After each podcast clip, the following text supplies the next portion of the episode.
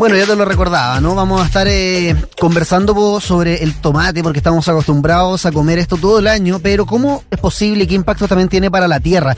Lo respondemos analizando una investigación al respecto llevada a cabo por científicos chilenos, dentro de ellos Francisco Fonturbel, académico del Instituto de Biología de la Pontificia Universidad Católica de Valparaíso y también doctor en Ciencias con mención en Ecología y Biología Evolutiva. ¿Cómo está Francisco y gracias por estar con nosotros?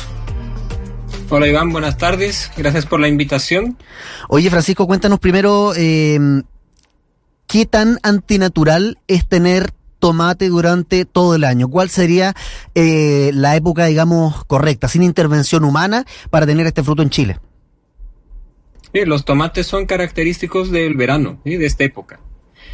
Y eso pasa en general con todas las frutas y todas las verduras que se producen pero las distintas prácticas agrícolas han hecho que nosotros podamos manejar esto, podamos cambiar las reglas de la naturaleza para incrementar esta producción a, lo largo del todo el año.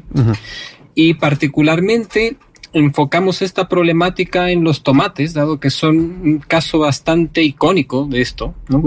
Para generar tomates en invierno se tiene que recurrir a otras estrategias como por ejemplo el uso de invernaderos y mm. principalmente lo que motivó la nota, la introducción de polinizadores exóticos. Ahí es donde entra en juego el, el, abejorro invasor, como le llaman, ¿no? El abejorro europeo, que fue introducido intencionalmente a nuestro país hace algunas décadas atrás. ¿Qué impacto ha tenido eso eh, en nuestro ecosistema y también de qué manera se vincula con el cultivo del tomate? Eh, precisamente este abejorro europeo fue introducido en 1997 en un ensayo experimental en invernadero para polinizar tomates. Mm. Entonces la, primera introducción se hizo de esta forma para generar tomates en invernadero durante el invierno y este estudio partió con una serie de recomendaciones entre las que estaba que su uso se haga solamente en condiciones controladas de invernadero para evitar que se escapara a otras áreas naturales y pudiera convertirse en una especie invasora. Pero unos años después eh, se autorizó el uso de estos abejorros como polinizadores a campo abierto y eso ha generado una invasión más allá de lo que cualquier persona podía haber anticipado.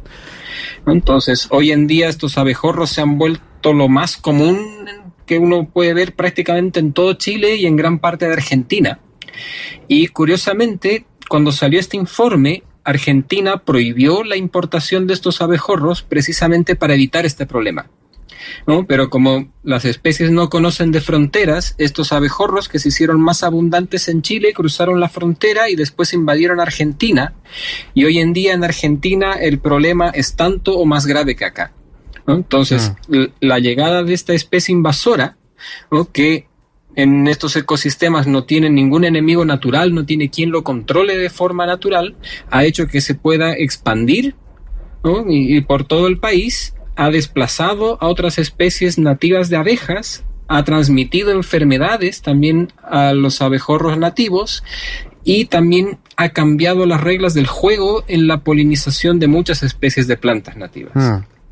Oye, eh, hay una cuestión ahí que me, llama la atención, porque tú hablas de una verdadera invasión, esa fue la palabra que ocupaste de, del abejorro, eh, y de hecho también por algo se le conoce como abejorro invasor. ¿Qué es lo que nos, nos puede eh, llevar a ocupar esa, esa palabra, digamos? que La, extensión por donde está, digamos, repartido este insecto, la rapidez con la que entró a nuestro país, los efectos que está causando o todas las anteriores. Son todas las anteriores, más un concepto importante que es el que se pueda sostener solo sin intervención del ser humano.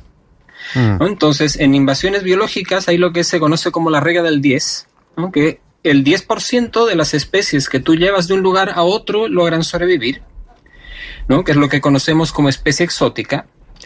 De ese 10% que logran sobrevivir, un 10% se establece exitosamente y de esos, un 10% se convierte en especie invasora, es decir, que hmm. puede seguir reproduciéndose y expandiéndose sin ayuda del ser humano.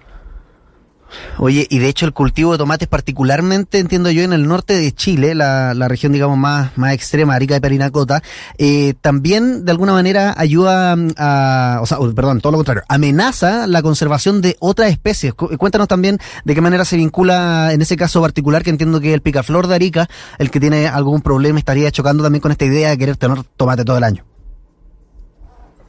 Bueno, ahí el problema es un poquito distinto, porque lo que pasa es que los cultivos han ido reemplazando la vegetación natural de la que depende el picaflor gigante. Hmm. Entonces, para los picaflores, los cultivos de tomate no son un recurso utilizable por el tipo de flor que tienen, porque son flores como para insecto, no como para, para picaflor. Bueno, y eso ha pasado no solo con esta especie, sino con muchas otras especies a lo largo de todos los ecosistemas del país. ¿Y qué significa cuando, se modifica o se destruye el hábitat del picaflor en este caso, no? Porque es muy territorial. Básicamente cambian los recursos, porque los picaflores defienden sus recursos, que son las plantas con flores. Los, picaflores son conocidos por ser muy agresivos defensores de su territorio. Entonces, el momento en que esos recursos se hacen más escasos, porque esa vegetación de la que se alimentan se reemplaza por cultivos, como los tomates, mm. entonces ellos tienen menos comida y a su vez se hacen más agresivos para defender esos pocos recursos que les quedan. Oye, por último, te quería también preguntar, Francisco, ¿qué tanto eh, o qué tan posible, antes de qué tanto podría cambiar, qué tan posible es tener acá también una reestructuración de cómo pensamos la agricultura en nuestro país, en particular la, conversación que nos, nos convoca, ¿no? que tiene que ver con los, con los tomates? ¿Es probable eh, que logremos un cambio en pos de respetar también nuestro ecosistema y no estarlo interviniendo, por ejemplo, volver a tener solamente tomates en verano o tú crees que ahí priman los intereses económicos por sobre los medioambientales? Ya, como siempre los intereses económicos tienen mucho peso, pero hay alternativas que permiten sacar lo mejor de los dos mundos, como por ejemplo las prácticas de intensificación ecológica. Mm. Entonces, la intensificación ecológica tiene un conjunto de prácticas que pretenden maximizar los mm, atributos positivos que tiene la biodiversidad sobre las tierras productivas. No sé, por ejemplo, si tú mantienes algo de vegetación nativa cerca a los cultivos, los polinizadores nativos que están en esa vegetación nativa pueden proporcionar, proporcionarte un servicio de polinización tanto o más eficiente ah. que el que te proporcionan los polinizadores manejados y eso al agricultor también le representa un ahorro. Porque solamente con el hecho de mantener esos remanentes de vegetación natural cerca de los cultivos, se ahorra el tener que comprar y manejar esas cajas de polinizadores y obtiene un rendimiento igual o incluso mejor que el que obtendría metiendo abejorros o abejas de cajón.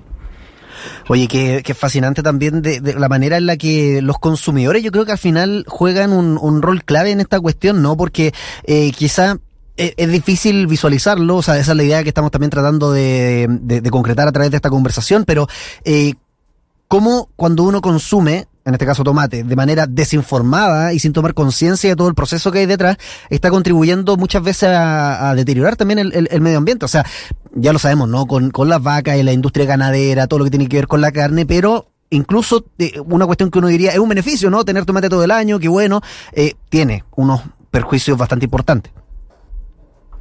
Sí, sí, por supuesto. Entonces, así como la gente busca, por ejemplo, los productos orgánicos, nosotros también podríamos generar una conciencia que la gente prefiera los productos ambientalmente responsables. Mm. Diego Francisco, oye, un abrazo muy grande, gracias por conversar con nosotros. Era Francisco Fonturber, el académico de la Universidad de Valparaíso y también doctor en ciencias. Abrazo grande, que estés bien. Gracias, Iván, un abrazo. Chao.